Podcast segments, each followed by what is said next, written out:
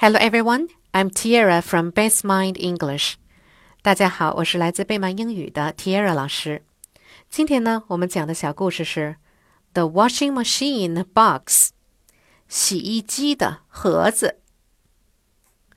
Sarah's family's washing machine stopped working, so her dad ordered a new one. It was going to be delivered on Saturday. On Saturday, Sarah and her friend Emily sat in the front yard waiting for the delivery. They were excited because they knew that they would get to play with the box.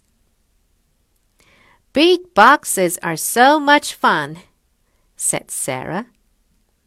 Emily agreed and said, We can make the box into whatever we want. Here comes the delivery truck. As soon as the washing machine was out of the box, Sarah and Emily took out some crayons and colored all over it. They turned it into a pink, blue, and yellow clubhouse. It was their clubhouse for a while, and then it was a fancy car.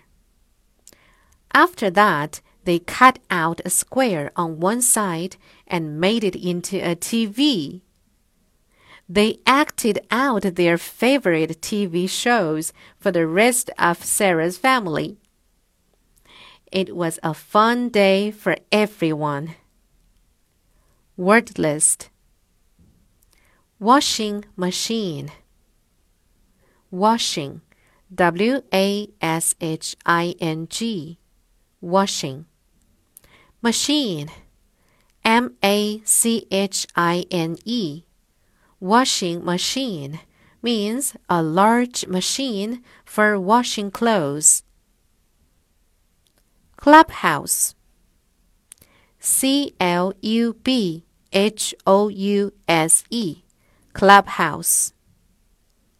Clubhouse means a sacred place for friends to meet. 好了。今天的故事就到这里了，晚安喽，Good night。